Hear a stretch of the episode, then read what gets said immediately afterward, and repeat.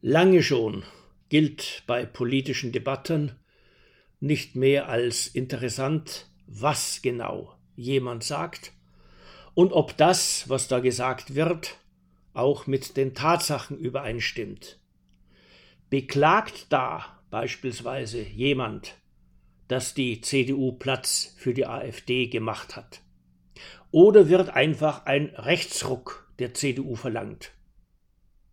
Ist es vielleicht wirklich so, dass die AfD ehemalige CDU-Wähler anzieht und man sich deshalb überlegen könnte, wie dem zu wehren sei?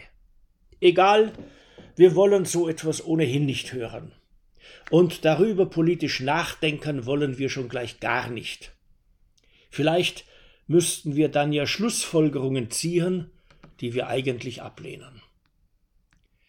Viel wichtiger ist bei politischen Debatten seit langer Zeit, dass auch anschlussfähig ist, was da gesagt wird. Und zwar anschlussfähig an das, was zu denken und zu sagen sich gehört. Weil es sich aber nicht gehört, dass irgendeine vernünftige Partei für Leute rechts von der rechten Mitte da ist, war die Forderung eben auch nicht anschlussfähig. Die CDU solle Leute, die sich als rechts empfinden, lieber an sich binden, als sie einer Partei zuzutreiben, die sich klar als rechts empfindet. Doch woran erkennt man, dass sich Gedanken oder Aussagen gehören? Klar doch, daran, dass alle, die als anständig gelten, derlei Dinge, wenn schon nicht selbst denken, so doch zumindest sagen. Deshalb ist es auch wichtig, wer sonst noch etwas sagt. Wenn beispielsweise die anständige Angela Merkel erklärt, die CDU solle auch ihre konservative Wurzel pflegen, dann wäre die Forderung durchaus anständig. Die CDU solle auch für Konservative da sein. Wenn das aber jemand vom unanständigen Krebsgeschwür namens Werteunion sagt, dann ist eine solche Forderung gewiss unanständig.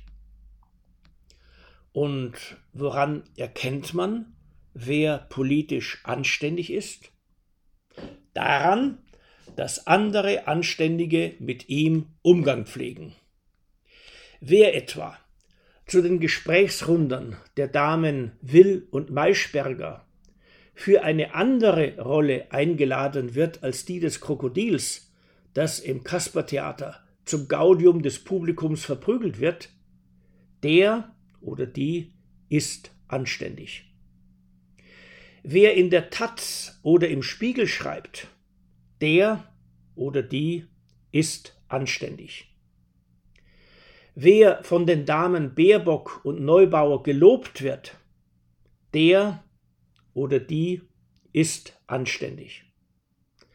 Und auf wen etwas von alledem nicht zutrifft, der oder die möge doch bitte nachweisen, dass er oder sie vielleicht trotzdem so weit anständig wäre, dass er oder sie das gehört werden oder das gelesen werden vielleicht doch verdient. In den Sozial- und Geisteswissenschaften formuliert man die gleichen Zusammenhänge seit vielen Jahren so. Weil alles Wissen nur eine Konstruktion sei, die auch anders ausfallen könnte, ließe sich von Tatsachen gar nicht mehr sinnvoll sprechen.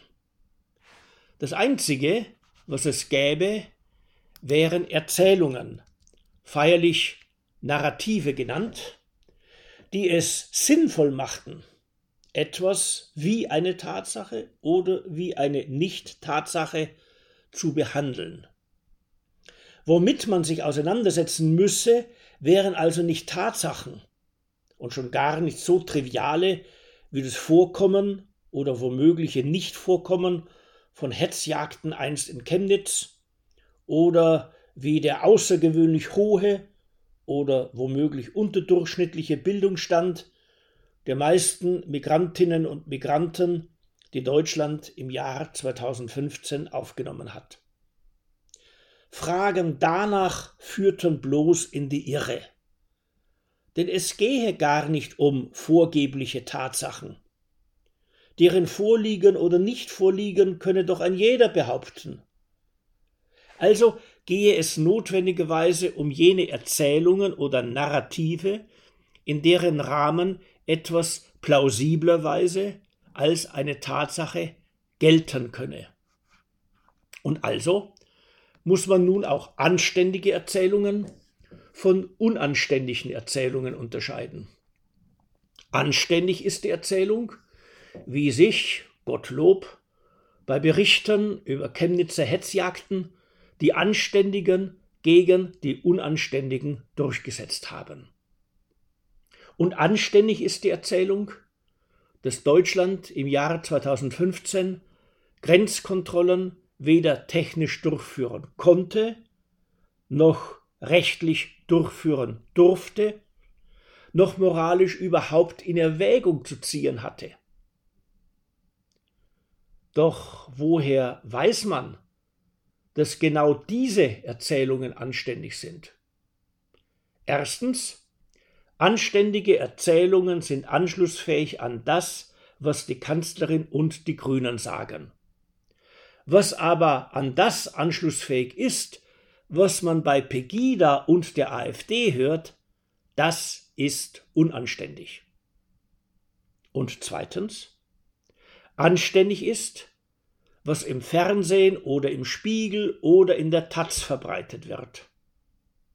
Unanständig ist hingegen, was man im Kompaktmagazin oder bei Tichys Einblick liest.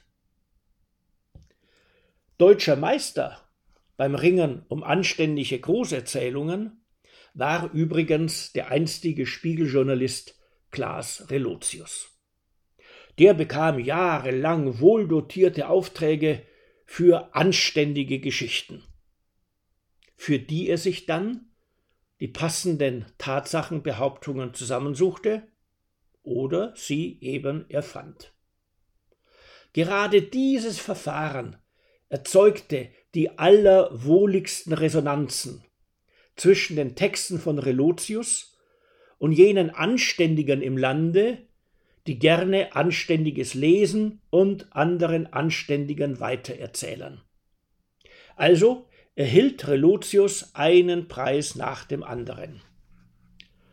Und als ein Journalistenkollege misstrauisch wurde, hätte sein Nachbohren zunächst fast ihn die weitere Karriere gekostet, nicht aber Relotius. Denn wie kann man nur so unanständig sein, einen Anständigen für Texte mit anständigem Inhalt anzugreifen? Entlang solcher Anstandsregeln sind wir inzwischen in eine Welt voll von politischem Kitsch gelangt. Und woran erkennt man Kitsch? Am gleichen Merkmal, das Madonnenbilder aus dem 19. Jahrhundert von solchen aus dem Mittelalter unterscheidet. Das ist die penetrante Frömmigkeit im Gesichtsausdruck, das 150-prozentige bei der Darstellung des zugleich Guten, Wahren, Unschönen. So verstanden lässt sich als Hauptmerkmal von Kitsch festhalten, Klischees werden als die Wirklichkeit ausgegeben und gerade so für die Wirklichkeit selbst genommen, als ließe sich ein Klischee gar nicht als ein solches erkennen oder hinterfragen und als dürfe anständiger Kitsch schon gleich gar nicht kritisiert oder für lächerlich befunden werden. Mir scheint, mit vielen unserer moralisch aufgeladenen und rhetorisch aufgeheizten Debatten verhält es sich gerade so wie im Märchen von des Kaisers neuen Kleidern. Dort sah zwar ein jeder, dass des Kaisers bei einem Festzug vorgeführte neuen Kleider reine Einbildung waren, dass der gute Mann inmitten seines Hofstaats also in grotesker Nacktheit einherkam. Doch keiner traute sich, die Rolle jedes Kindes zu spielen, das da einfach laut fragte Macht es eigentlich gar nichts, wenn der Kaiser nichts anhat? Im Märchen erkannten dann die Umstehenden jenen kollektiven Schwindel, bei dem sie mitgewirkt hatten. Doch der Kaiser mit seinen Hofschanzen entschied, diese peinliche Lage müsse man einfach aushalten und setzte den Festzug so fort, als würde dadurch der Schein auch schon zur Wirklichkeit. Bis heute beobachten wir, wie solchem Schein verlässlich zu einer Wirklichkeitsgeltung verholfen werden kann, die er eigentlich gar nicht hat. Denn Tag für Tag machen uns anständige Leute vor, wie mit jemandem umzugehen ist, der den als schön geltenden Schein in Frage stellt. Sie rufen nämlich Du bist naseweiß, dreist, böswillig, ahnungslos, respektlos, schlicht unanständig. Und fällt die Zurechtweisung, alsbald auch die soziale Ächtung dessen scharf genug aus, der da allseits wertgeschätzte Klischees nicht gelten lassen will, dann stehen die Chancen gut, dass auch andere nicht wieder auf die Idee kommen, Kitsch einfach Kitsch zu nennen und als solchen zu behandeln. Ich habe den Eindruck, dass sich allzu viele in unserem Land, teils naiv, teils ängstlich, an der Erzeugung und Verbreitung von politischem Kitsch beteiligen. Mir scheint auch, dass vielen zwar schwant, es wäre so mancher Kaiser ziemlich nackt, dem wir da öffentlich huldigen. Und mir scheint auch, dass viele sehr wohl empfinden, andere sähen den Kaiser ebenso nackt, wie man selbst ihn erkennt. Doch es fassen, soweit ich sehe, nur vergleichsweise wenige Leute den Mut, solche allgemeinen Verblendungszusammenhänge ebenso einfach um ihre Wirkmacht zu bringen, wie das Kind im Märchen mit der schlichten Frage, ob es denn wirklich gar nichts ausmache, wenn beobachtbare Tatsachen dem widersprechen, was man einander im wechselseitigen Einvernehmen so erzähle. Stellen wir also beispielsweise die folgenden Fragen.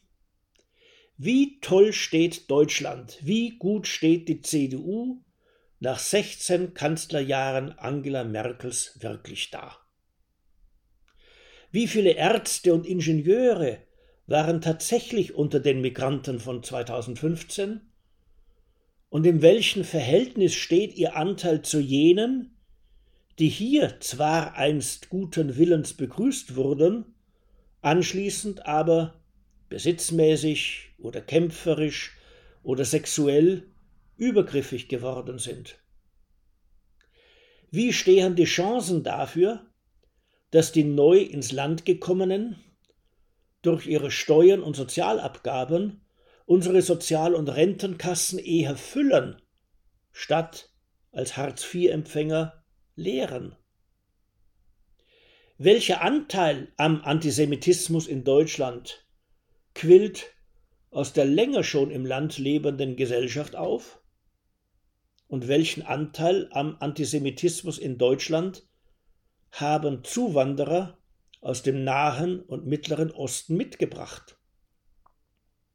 Mancherlei Entsetzen wurde neulich geäußert über jene stark migrantisch geprägten Protestaktionen, die nicht einfach nur anti-israelisch waren, sondern ganz klar auch anti-jüdisch. Dieses Entsetzen war anscheinend ehrlich. Das lässt hoffen, dass eines Tages vielleicht doch wieder Ernsthaftigkeit ins politische und politisch-mediale Gewerbe einzieht. dass also irgendwann nicht mehr allein wichtig ist, wie man etwas zum eigenen Vorteil hinstellen kann, dass mehr und mehr Bürgerinnen und Bürger, Journalistinnen und Journalisten, Politikerinnen und Politiker lieber genau wissen wollen, was wirklich der Fall ist. Und dass immer öfter solches Wissen statt eines bloßen Dafürhaltens oder Bewertens aufs Geratewohl dann auch zur Grundlage solcher Debatten wird, bei denen man gutwillig aufs gemeinsame Lösen von Problemen ausgeht, die uns alle betreffen.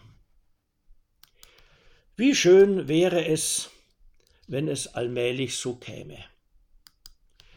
Deshalb trage fortan jeder seinen eigenen Anteil dazu bei, dass der etablierte Handel mit politischem Kitsch bald wieder durch kritische Vernunft und durch einen nüchternen Tatsachenblick abgelöst wird. Daran mitzuwirken wäre nämlich wirklich anständig.